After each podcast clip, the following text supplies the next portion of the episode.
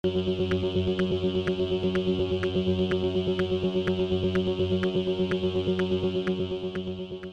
y caballeros, bienvenidos a 10 a 15, un podcast donde se habla de películas y series en un lapso de 10 a 15 minutos. Yo soy Ángel y en este episodio doble tanda voy a estar hablando de el remake americano de The Guilty, que es dirigido por Antoine Fuqua, y de la precuela de The Sopranos titulada The Many Saints of New York.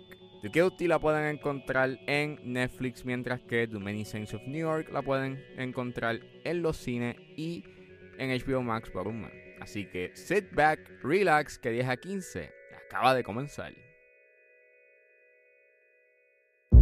911, this is emergency operator 625. I've just been robbed. Okay, sir, I need to know where you are. Last name? Is this the fire department? No, ma'am, you've reached 911, but I can connect you to oh, fire. Oh, just hold the line.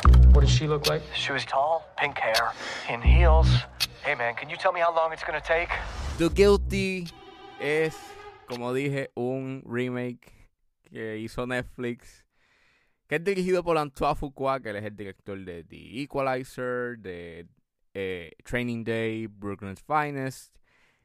Y es, escrita por Nick Pisolato, que es el escritor de True Detective. Y pues obviamente está basada en el guion de, de Dan Skylich, este, de Gustav Miller y Emil Nygaard Albertson. Y este remake es protagonizado por Jake Gyllenhaal, Riley Keough, eh, Peter Sarsgaard, Cristina Vidal y Ethan Hawke.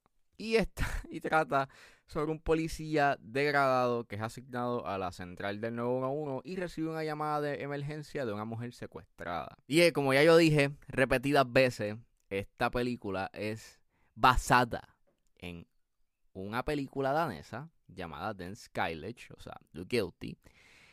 Yo la vi a principios de año porque pues quería ver el concepto de la original y a mí me gustó mucho.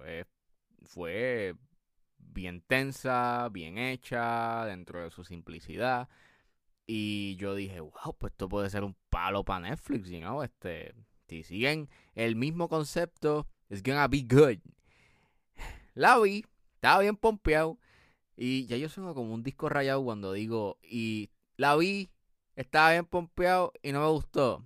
Y de todas las películas que yo he visto, you know, que me han decepcionado, que yo estaba bien pompeado por verla, esta ha sido una de las que más me ha dolido porque, o sea, estaba bastante fácil adaptar esto y que funcionara. O sea, y, se, y, y el gran problema que tiene esta película es que no entiende la versión original. Y es que la versión original es sutil. O sea, es sutil en que no te presenta nada fuera de la oficina. Es sutil en emociones. Es sutil en un montón de cosas. Y esta película se va over en todo. Eh, la música es bien innecesaria. Algo que la original no tiene. Y aquí te la ponen en esos momentos donde te, ya, ya te predice cómo va a correr todo. Y, y, que va a ser bien dramatic y bien tenso. Y en realidad no era necesario porque pues con lo que está pasando y de la manera en cómo están actuando los actores, pues te venden la atención. But no, it was necessary to have music for some reason. Este, Jake Gyllenhaal sí obviamente actúa, pero aquí yo lo noté que estaba like going overboard y era bien innecesario también. Su personaje es bien annoying porque tiene problemas de ira y él no puede como controlar su, eh, sus emociones. También es como que asmático y eso eh, va dentro de la metáfora que quiere este presentar la película sobre lo ahogado y asfixiado que está este personaje con, con, su, con, con sus problemas y con, con la llamada telefónica. Te enseña partes de lo que sucede en el exterior con la llamada which I find it really annoying y, very unnecessary porque la idea está en que tú estás igual que el personaje principal en donde tú no sabes lo que está pasando y te estás basando todo en lo que escuchas y es más una experiencia sensorial. But nope, necesitamos ver que detienen la guagua y que está en la calle y es como que no, mano, no, no. Entonces hay elementos que rellenan la trama, como que pues este el personaje que hace Jake Gyllenhaal está divorciado, entonces recibe una llamada que aportan a la trama, pero es como, uh, I don't know, it's son cosas que no pasan en la original, which I don't know why, o sea, están ahí como por, you know, make it more americano o americanizado en cierta forma, pero en realidad no, no, no tenían que estar ahí. Los audios a veces de las llamadas es como que se escuchaban bastante limpios y podías escuchar todo, which en la original, again, era mucho más realistic y genuine.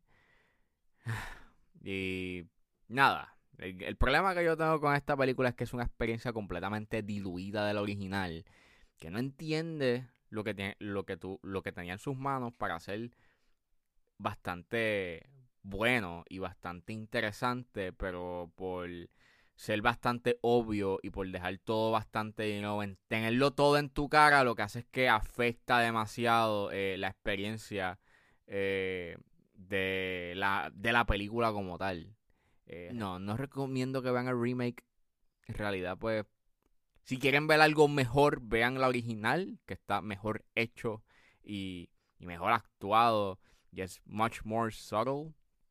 It's, it's a shame porque pues hay unos rayitos de esperanza y hay unos momentos en donde Jake Gyllenhaal makes a good job, but necesitaban, ¿sabes? Tenía que tener un enfoque más sutil para que esto funcionara. Is your seatbelt on? No, Is Henry? Come on. no. Put yours on. Now listen. I need you to pull the handbrake hard. Pull it.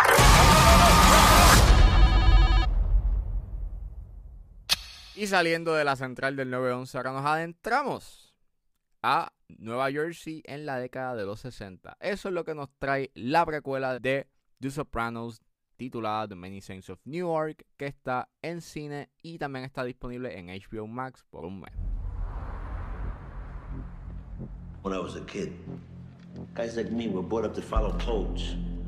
Hey, jerk off. What'd you say? What? Pues The Many Saints of Newark es una película dirigida por Alan Taylor, es escrita por David Chase, que es el creador de The Sopranos, y es también escrita por Lawrence Conner. Y obviamente pues está basada en los personajes de Chase y de la serie icónica de HBO, The Sopranos. Este, aquí eh, el elenco lo compone Alessandro Nivola, Leslie Odom Jr., John Bernfold, Pera Farmiga, Corey Stoll, Ray Liotta, Michaela De Rossi y Michael Gandolfini. Es una precuela de Los Sopranos que presenta los años formativos del mafioso de Nueva Jersey, Tony Soprano. Mira, yo no he visto por completo Los Sopranos, la empecé a ver como dos semanas antes de que estrenara este la película, pero por lo que pude ver, la, la serie tiene una identidad propia y está bien hecha. De hecho, la actuación de James Gandolfini, todos actúan brutal en la serie, pero quien obviamente se roba el show es James Gandolfini porque te vende a este mafioso que tiene problemas. Hace una falta, se fue bastante pronto de este plano. Vi la película en It's okay. I mean, hay cosas bastante buenas en esta peli en, en el filme, pero it's not so good como yo estaba esperando si lo comparas con la serie. Empieza bastante sólido, pero poco a poco como que se se, se pierde y se, y se desenfoca. Y es que el gran problema que tiene esto es que tiene un montón de personajes. Eh, todos son bien interesantes, pero lo que pasa es que todos se quedan en un plano bastante superficial. Eh, al, al, más que le dan protagonismo es a Dicky Motisanti, que él es como que la figura bastante importante para Tony Soprano porque es el que lo, lo convierte en un mafioso but it's not enough. De hecho, que, que no les engañe la sinopsis porque la aparición de Tony Soprano es como not a lot y no es el enfoque como dije. Eh, de hecho, me, me, sorprendió mucho que Michael Gandolfini como que no estuviese tanto tiempo en la película, which I was thinking que iba a ser como que, you know, iba a tener un mayor screen time, but nope. Eh, eh, él actuó muy bien y me hubiese gustado ver mucho más de él, pero ¿por qué no le dieron más screen time? Esa es mi duda. Este. Also, tiene el estilo de tu típica película de gangsters. Pero lo interesante de la serie es que es una serie que está aware y habla de los tropos y de las cosas que suceden en las películas de gangsters. Eh, es bastante aware de lo que provee el género y es a little bit disappointing de cómo se sumerge en todo lo que hacen las películas de gangsters y como que carece de esa identidad que tiene eh, la serie, in a way. No te puedo negar que está bien actuada y técnicamente es buenísima, pero lamentablemente como que su narrativa no estaba tan enfocada y el origen de Tony Soprano es como que very underwhelming y the ending se siente como que very unearned porque pues volvemos tú no tener como que a lot of interactions con con, con Tony Soprano y, y Dicky Multisanti pues como que ese final se siente underwhelming y disappointing. Recomiendo que vean The Saints of New York. Yeah I mean it's not a bad movie it's just okay. Disappointing si la comparas con la serie pero creo que si tú eres fan y has visto la serie eh, pues creo que te van a gustar las referencias que hay pues del City, de Woke Up This Morning, de varios personajes que aparecen en la película, que, puede que te alegren you know, el día y la pases bien, pero si tú eres como yo que no la has visto completa, pues maybe you're gonna be a little bit disappointed y vas a estar como que, ah, ok. Pero, yeah, you should give it a shot if you're, you know, si tú eres un fanático de la serie. As far as your nephew goes, I'm listening. stay out of his life.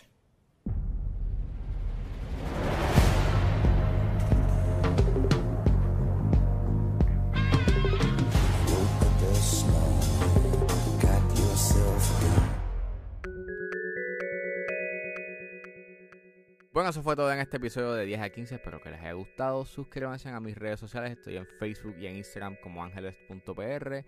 Recuerden buscarme en su proveedor de podcast favorito como 10 a 15 con Ángel Serrano. Gracias por escucharme y nos vemos en la próxima.